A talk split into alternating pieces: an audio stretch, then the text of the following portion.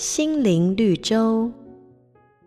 一条蛇进入了木工厂，当它爬到角落时，不小心穿过锋利的锯子，身上立刻留下一道伤痕。它转过身去，咬住了锯子，把自己的嘴弄伤了。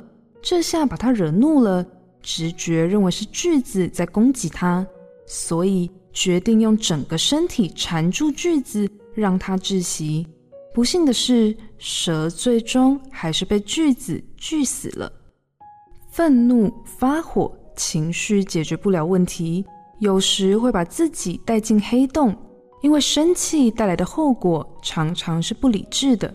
圣经上说：“生气却不要犯罪，不可含怒到日落。”意思是说，人可以生气，但不要含怒太久，更不要长久怀恨。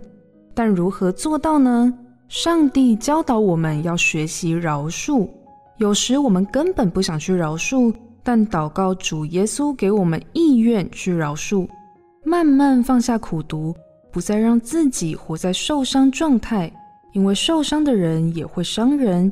只有上帝的爱与医治能帮助我们活得自由喜乐。瑞园银楼与您共享丰富心灵的泉源之旅。好家庭联播网，中部地区古典音乐台 FM 九七点七，北部地区 Bravo FM 九一点三。